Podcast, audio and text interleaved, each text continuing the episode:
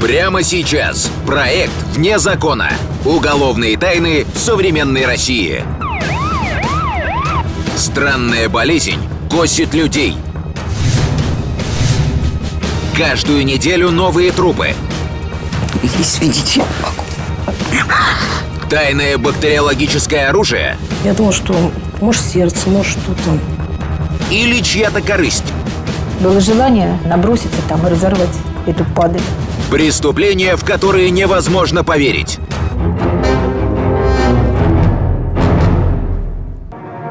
Конечная станция. Пассажиры выходят из вагонов. И только один так и остался сидеть. Парень крепко спал, прислонившись к окну. Женщина несколько раз похлопала его по плечу. Конечная, парень, выходим. Женщина в ужасе отпрянула. Парень был мертв. Платформа номер 13.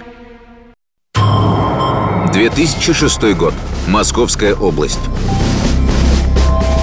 В пригородных поездах творилось что-то странное и страшное. Каждую неделю новый труп. И все как под копирку, с диагнозом «сердечная недостаточность». Никакой информации, указывающей на криминальный характер, э, не было. То есть человек чистенький, ну, думали, ну, сердечко или, или еще какое-то заболевание. Столько сердечников, и все едут в одном направлении? Невероятно. А может, в электричках свирепствует неизвестная эпидемия? Среди пассажиров началась настоящая паника. Это Тамара Сергеевна. Она была далека от железнодорожных страстей. Ей хватало своих, домашних. Шутка ли? Единственный сын собрался жениться. Пришел и сказал, мам, я, говорит, женюсь. Я говорю, ну, сынок, ну и женись. Раз любишь, то женись. День X был назначен на завтра. Тамара Сергеевна сбилась с ног, чтобы все успеть сделать. У ее ненаглядного Ромы будет лучшая свадьба на свете. Ведь мать в сыне души не чает. На праздники, на, дни, на день рождения всегда цветы привезет, купит. Подарки. Ну, он добрый. Рома должен был вернуться домой к ужину. С минуты на минуту. Мать уже расставляла тарелки. Вдруг одна выскользнула из рук. Она до сих пор не может объяснить, как тогда поняла. С Ромой что-то случилось. Говорят, Бога нет. Все, люди не верят, а все есть Бог. И сила какая-то есть. Мать бросилась за мобильным. Номер сына был недоступен. Женщина гнала от себя дурные мысли. Набирала заветные цифры снова и снова. И вдруг зазвонил домашний телефон. Мужской голос беспристрастно сообщил. Роман найден. Мертвым в электричке. Вот сидел, облокотился на стекло. Ну, я говорю, бледный вид был. Подошли, за плечико немножко пошатали его. И никаких ответных нет. Вот так вот. Услышав эту страшную новость, бедная мать потеряла сознание. Извините.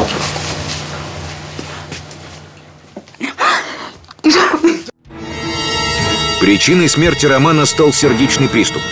Мать не могла в это поверить, ведь ее мальчику всего 20 лет.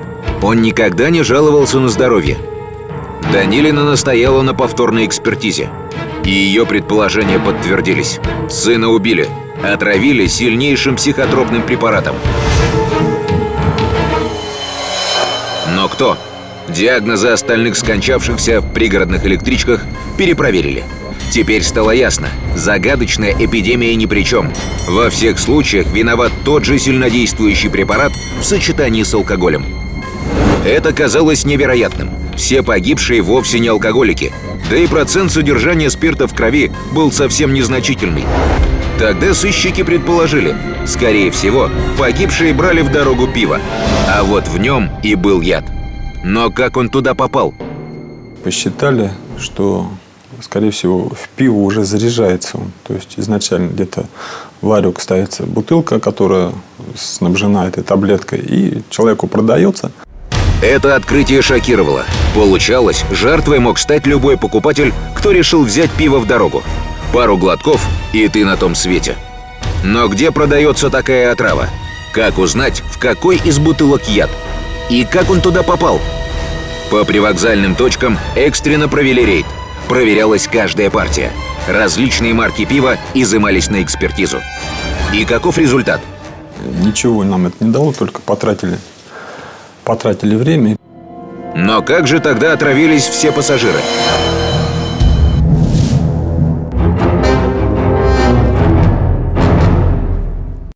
В тот день почему-то электрички задерживались. Недовольные пассажиры подходили к окошку билетной кассы, но кассир лишь разводила руками. А в это время в депо пытались выяснить, куда запропастился помощник машиниста. Мне звонит диспетчер говорит, «А, Максим можно? Фомина Максима. Я говорю, знаете, я говорю, его нет дома. Он говорит, ну ему уже, говорит, в три часа уже нужно это, быть, поезд принимать. Ну, тут как бы я запаниковала. За 20 лет работы Фомин ни разу не опаздывал в рейс.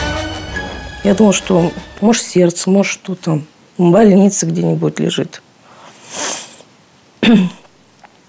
И стала его разыскивать. Ирина обзванивала всех друзей и сослуживцев супруга. Последний раз Максима видели, когда он заходил в электричку. Как раз, чтобы ехать на работу. Но где же он тогда? Не дождавшись Максима ни к вечеру, ни на утро, Ирина отнесла заявление в полицию. Связано ли исчезновение помощника машиниста Максима Фомина с загадочными смертями в пригородных электричках? Сыщики предположили два варианта. Фомин или тоже стал жертвой, или имел отношение к загадочным отравлениям. Ирина Фомина отказывалась верить, что ее муж мог быть причастным. Максим отравитель? Невероятно. Тогда жертва? Еще хуже. Отчаявшись, женщина обратилась к гадалке. Галина представилась потомственной ясновидящей. Долго изучала фотографию мужа. Потом выразительно посмотрела на безутешную женщину. «Скоро вы его найдете. Он где-то недалеко от Москвы».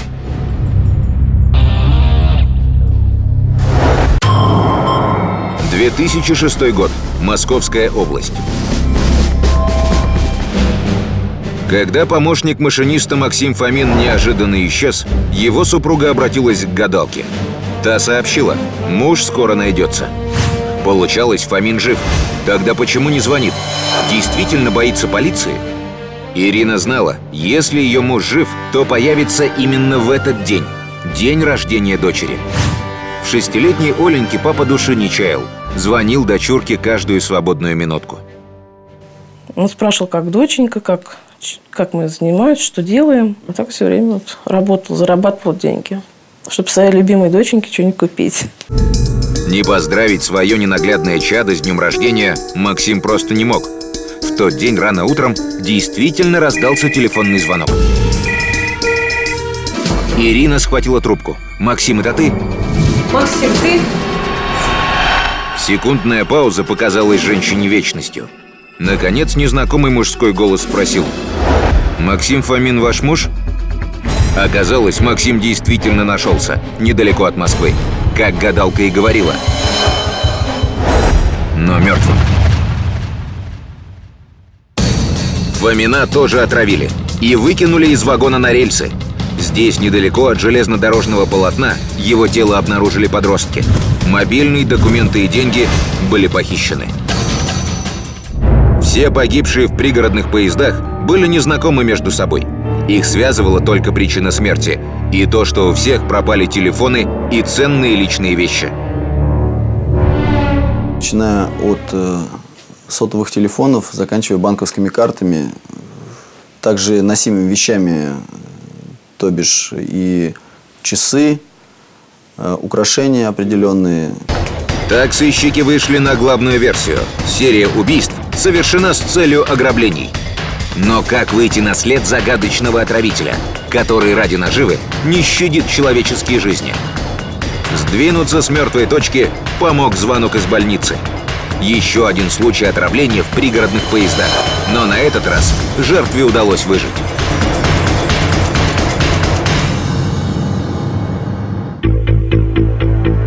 Несчастного доставили в реанимацию без сознания.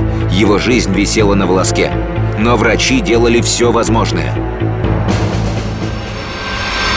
Наконец, жизнь мужчины была вне опасности.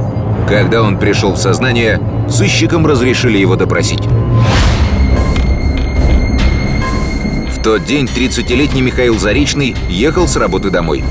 В электричке к нему подсел веселый попутчик. Разговорились. Новый знакомый разоткровенничался.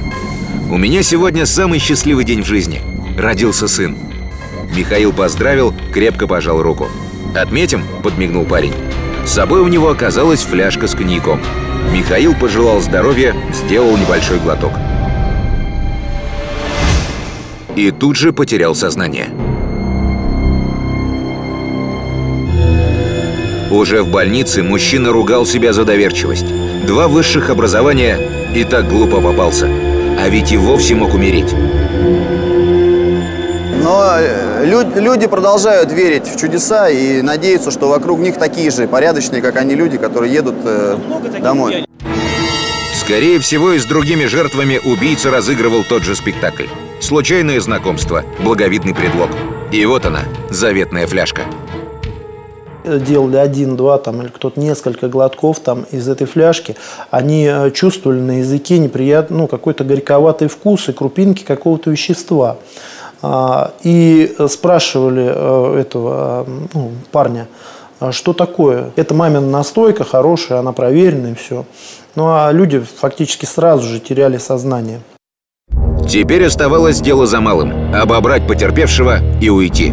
Вот и у Михаила пропал мобильный, документы и банковская карта. Она-то и стала следующей зацепкой. Пока Михаил лежал в больнице, с его счета сняли все деньги. В сумме более 50 тысяч рублей. А, Был установлен банкомат, с которого произошло снятие денежных средств. Но преступник не знал, над банкоматом установлена камера видеонаблюдения. И кого же увидели сыщики? Матерого рецидивиста? Прожженного уголовника? Нет, на видео худенький мальчик, типичный студент, с сережкой в ухе. И это серийный убийца. Портрет преступника распечатали. Оперативники опрашивали пассажиров в электричках и на платформах. Возможно, кто-то запомнил молодого человека и сможет его опознать. Но результата не было. Пытались поймать преступника и на живца. Но отморозок словно почувствовал опасность и затаился. Был очень психолог хороший. Скорее всего, у милиционера что-то написано на лбу. То есть к нему не, под- не подходил. Но, наконец, оперативникам улыбнулась удача. На платформе появился парень, похожий на разыскиваемого. Он вел себя осторожно, оглядывался по сторонам, явно кого-то выискивал. Сыщики насторожились. Он уже сел в первый с хвоста вагон, мы стояли во втором. Э, И он там, то есть мы абсолютно были уверены, что он находится там. Но когда двери закрылись, электричка тронулась, выяснилось, что он успел в последний момент выскочить с нее. Нелюдь словно почувствовал слежку. Неужели ему удастся скрыться? 2006 год. Московская область. Отморозок рассчитывал, ему удастся скрыться. Но на платформе его ждал сюрприз. Двое полицейских в штатском скрутили нелюдя. Мы уже поняли, что человек далеко не глупый. И, видимо, как бы какое-то чутье его внутреннее давало понять, от какого человека, что из, то есть, а какая опасность исходит. И очень вовремя. Он как раз вышел уже на очередную охоту. Он вышел выслеживать очередную жертву. С собой у него была фляжка со смертельно опасной смесью. Было растворено около 7 таблеток э, препарата нейролептика, то, что само по себе уже являлось смертельной дозой. Все это было не изъято, направлено на исследование. И кем же был задержанный? На чьем счету несколько десятков загубленных жизней? В общем-то, внешне совершенно не страшный, как можно подумать про убийцу. Ну, студент студентом. Между тем, молодой человек с благообразной внешностью оказался неоднократно судим. Из материалов уголовного дела. Задержанный Выговский Алексей Олегович, 23 года. Родился в городе Владивостоке. Имеет незаконченное среднее образование. В свои молодые годы уже дважды судим. Оба раза за кражи. Любопытный факт. Будущий серийный убийца родился в семье следователей, но по родительским стопам не пошел. С детства его называли трудным ребенком. Первый раз Леша Выговский сбежал из дома в 7 лет. Потом еще и еще и еще много раз. Жить дома со строгой мамой-следователем мальчику не хотелось. Ходить в школу, учиться, корпеть над уроками скучно. Ему хотелось свободы. В 14 лет он умудрился самостоятельно перебраться из Владивостока в Москву, где и попал первый раз за решетку. За кражу. Потом вышел, но снова украл. После освобождения из мест лишения свободы он э, тоже длительное время на свободе не сдержался, совершил еще одну кражу. И снова в тюрьму. Романтика, как в популярном фильме. Нами было установлено, что э, Выговский не имел постоянного источника дохода, а не имел постоянного места работы. Однако жить по такой схеме Выговскому не хотелось. Но где же раздобыть деньги? И тогда он придумал план. Были, видимо, хорошие учителя тюремного университета. Но где же достать отраву? Исключительно по рецепту. Данный препарат используется для лечения шизофрении. То есть, на самом деле, этот препарат нейролептик очень сильный. Даже в справочнике указано, что с алкоголем он категорически противопоказан. Категорически.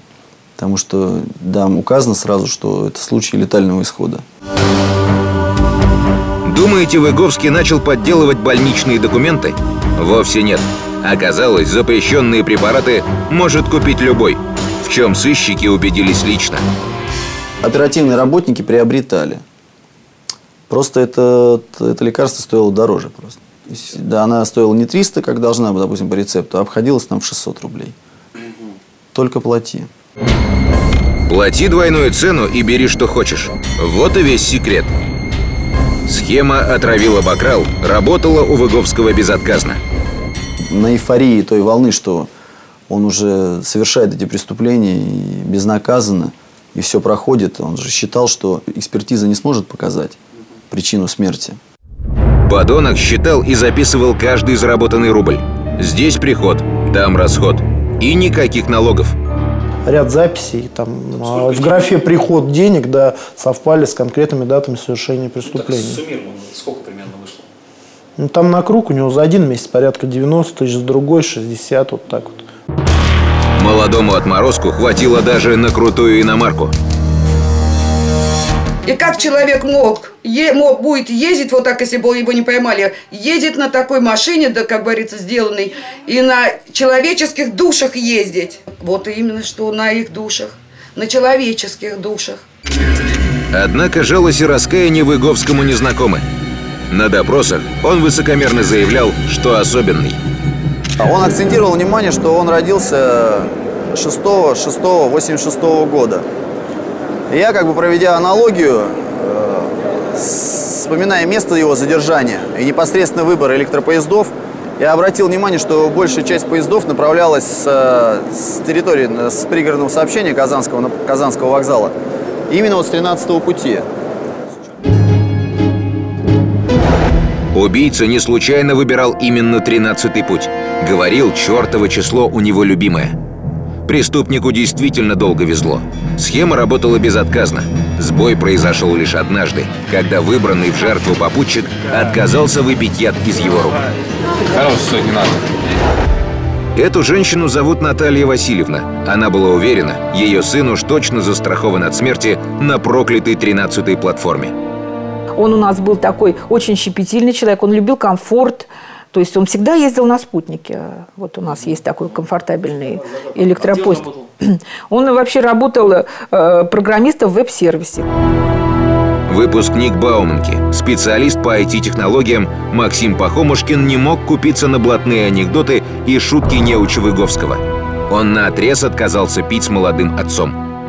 Нас сын не мог выпить из чужих рук, это однозначно. Выговского это взбесило. Ему кто-то смог отказать? Нет, этого он так не оставит. И тут Максим допустил роковую ошибку. Вышел в тамбур покурить, а бутылку с минералкой оставил на сиденье. Выговский не упустил этот шанс и ухитрился незаметно подбросить в воду отраву. Когда Максим вернулся, настырного соседа уже не было. Он позвонил, я еду в спутнике, у меня все нормально. Э, Что вы, что вы волнуетесь? Я еду, я еду домой. Буквально голос у него поплыл, и связь оборвалась. Все. Когда Максим потерял сознание, Выговский вернулся и сделал вид, что пытается растеребить уснувшего попутчика. Ему хватило минуты, чтобы обчистить пассажира до нитки. Если бы не встретился Выговский, этот человек продолжал бы жить. Погибшему Максиму Пахомушкину было всего 26. Уголовное дело в отношении Алексея Выговского составило 104 тома. Жертвами отморозка стали 32 человека. 17 из них скончались. Однако сыщики уверены, этот список не полный.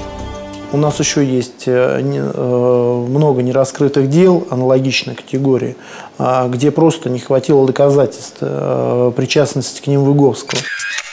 На суде Выговский улыбался и ни в чем не раскаивался. Было желание у моего мужа неоднократно наброситься там и разорвать эту падаль, понимаете? Но мы даже вот, вот поверьте, вот мы не смогли сориентироваться.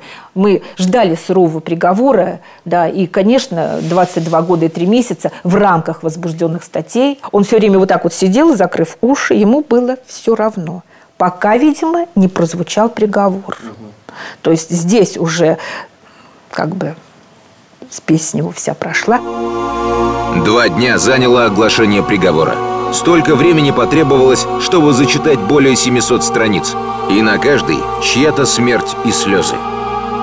Алексей Виговский был осужден к 22 годам, 3 месяцам лишения свободы со штрафом в размере 120 тысяч рублей с отбыванием наказания первых шести лет в тюрьме, остального срока наказания в исправительной колонии строгого режима. Алексей Выговский увидит свободу, когда ему исполнится 46 лет. Какую новую схему обогащения он придумает за эти годы, пока неизвестно.